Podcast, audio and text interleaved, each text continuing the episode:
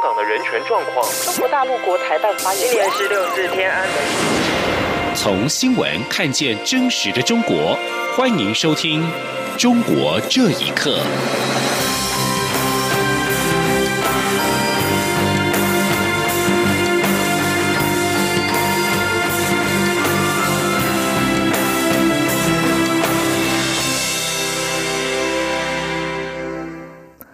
各位好，欢迎收听《中国这一刻》。台湾人权工作者李明哲的妻子李静瑜五号受邀出席美国总统川普的国情咨文，他希望各界更加关注李明哲的困境，以及北京加强迫害非中国公民的行为。李静瑜并且呼吁川普和所有美国人协助对抗中国出口独裁主义到全世界的行为。川普五号晚间在国会进行上任以来第二次国情咨文，获邀出席的李静宇是第一位参与美国总统国情咨文发表会议的台湾公民。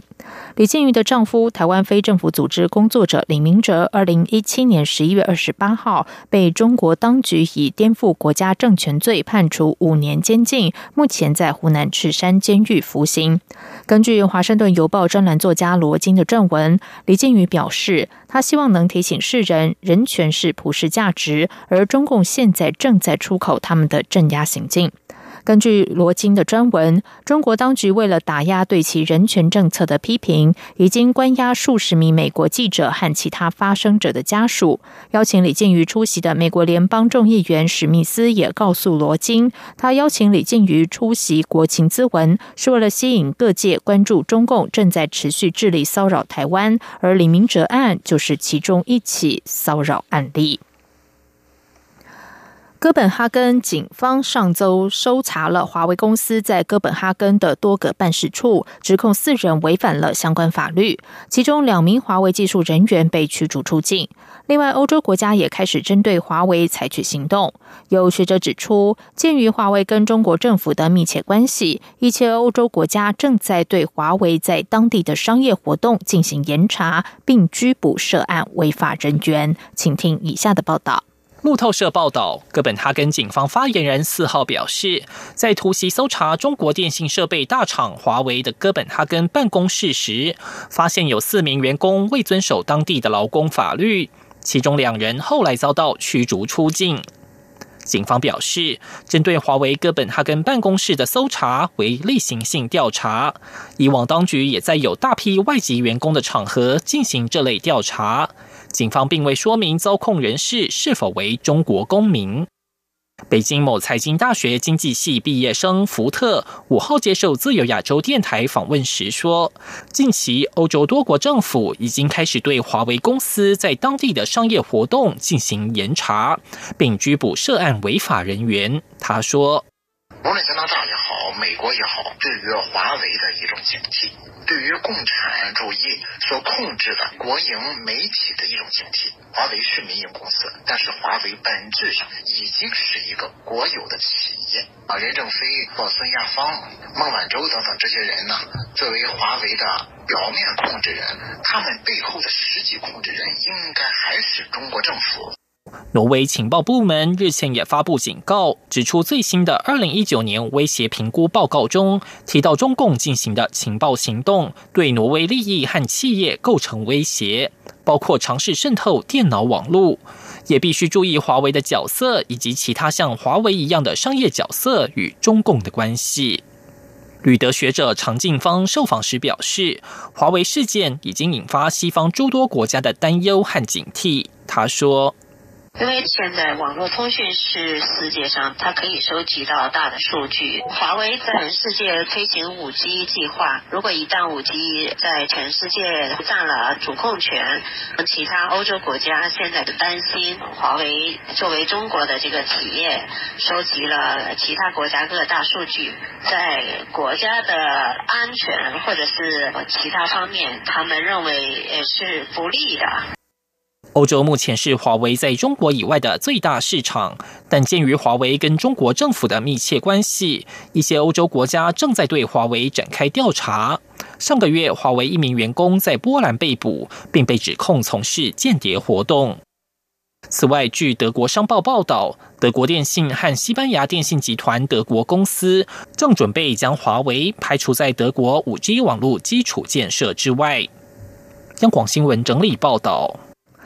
美国人权组织公民力量日前宣布，启动包括制作天安门坦克人塑像的六四三十周年纪念活动。维权人士表示，过去三十年，中国一直没有反省六四事件，大多数人也根本不知道六四真相。希望能够借着一连串的纪念活动，让追求民主自由的六四精神永存。请听以下的报道。位于美国首都华盛顿的人权组织公民力量三号宣布正式启动一系列六四三十周年的纪念活动，其中最重要的一项活动是为天安门坦克人塑像。一九八九年四月起，中国大学生以北京天安门广场为中心，发起了持续将近两个月的民主活动，表达要求新闻自由、民主、解决贪腐、通胀失业等诉求。六月四号凌晨，中共却出动解放军戒严部队，并且用机枪和坦克武力镇压和平请愿的学生跟市民。六月五号，一位至今身份和生死不明的年轻人，只身站在长安街上的坦克车前，挡住镇压部队的坦克车队。这位坦克人的壮举，成为八九民运的永久象征。时代杂志因此将他评为二十世纪最重要的人物之一。公民力量的创办人杨建立表示，公民力量一直以坦克人作为纪念六四事件的形象，同时也在积极寻找坦克人，因为他有助于揭露六四真相。他说：“现在我们用寻找坦克人的这个活动，来给中国政府施加一个压力，你必须开口讲，因为只有你能讲清楚，你也有责任要讲清楚。那么就打开了一个。”他要讲六四真相的这么一个口子。公民力量的六四纪念活动还包括建立专业的一九八九民运以及六四屠杀档案，同时希望能促使联合国教科文组织接受六四事件为世界记忆名录的一部分，并且将六四事件的证据资料法制化，并将聘请法律专家依据国际法院程式以及国际人权法设立天安门公民刑事法庭，审判天安门大屠。杀中的施暴者杨建立说：“你比如说，我们判决李鹏有罪，但没法执行。但是毕竟，在一个这个公开开放的一个世界里，我们把用完全严格的法律程序对案子进行了一定的审理，而且进行了判罪，来告诉世人这是标准。”所以这个呢，对中国政府也会有一定的压力。杨建立和方正都表示，在过去的三十年，中国一直没有反省六四事件，大多数人也根本不知道六四真相。由于中国政府封锁国内资讯，打压民主人士，很多纪念六四的工作只能由海外民运组织来做。他们呼吁各界人士踊跃参与六四三十周年纪念活动，让追求自由民主的六四精神永存。以上新闻由央广整理报道。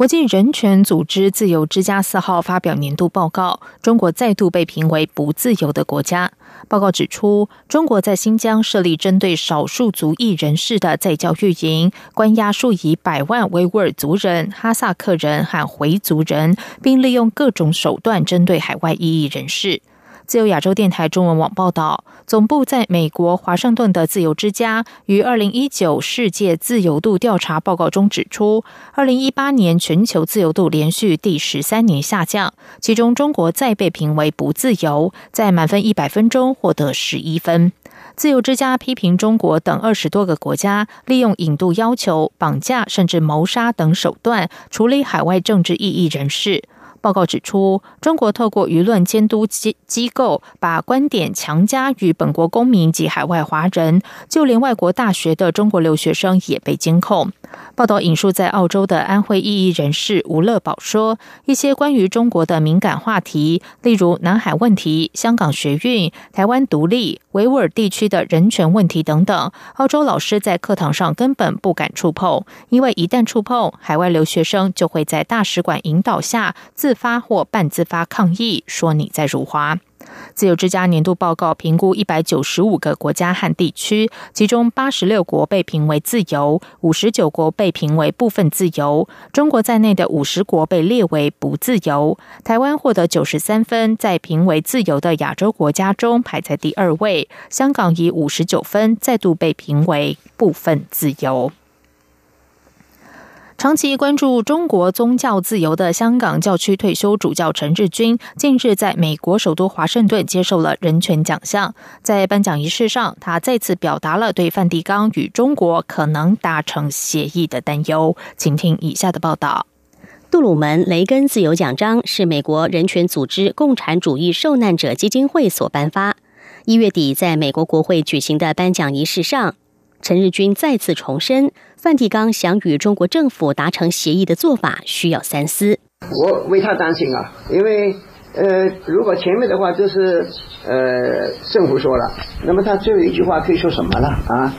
那么政府提的名字肯定是他们的人了，不是我们教会的人是吧？而而且现在刚签的这个协议呢，他们对他一点不客气啊。今年八十七岁的陈日军，在两千零二年到两千零九年期间担任香港教区主教，期间更擢升为教内荣誉职务书记，被誉为教宗的得力助手和顾问。近年来，陈日军先后有两次与教宗单独会谈，在颁奖仪式的现场，他谈到教宗对处理中国问题的态度。陈日军说。现在做的事情，他们决定的事情呢，当然是跟我的意见很不同了啊。他有他的困难是吧？我我我觉得他还是因为呃到现在没有错的啊。那么呃希望他谨慎一点，因为呃第一步已经很不安全了。梵蒂冈与中国政府于去年九月签署了关于主教任命的临时性协议。梵蒂冈决定承认由中国天主教爱国教会任命的八名主教，而梵蒂冈则可以重返中国。这一项协议引起了广泛争议。梵中关系解冻之后，中国地下教会连连遭到打击。在梵蒂冈的要求之下，先后有中国地下教会的主教被迫让出职位，或是被迫退休。去年年底，陈日军曾经亲自前往梵蒂冈，向教宗反映中国地下教会的痛苦状况。除了为中国宗教自由大声疾呼之外，陈日军也为香港的自由权利而呼吁。他在担任香港主教期间，曾经发起反对就香港基本法第二十三条立法的活动。他还曾经表态支持香港人向中国争取真普选的战中运动和雨伞革命。央广新闻整理报道。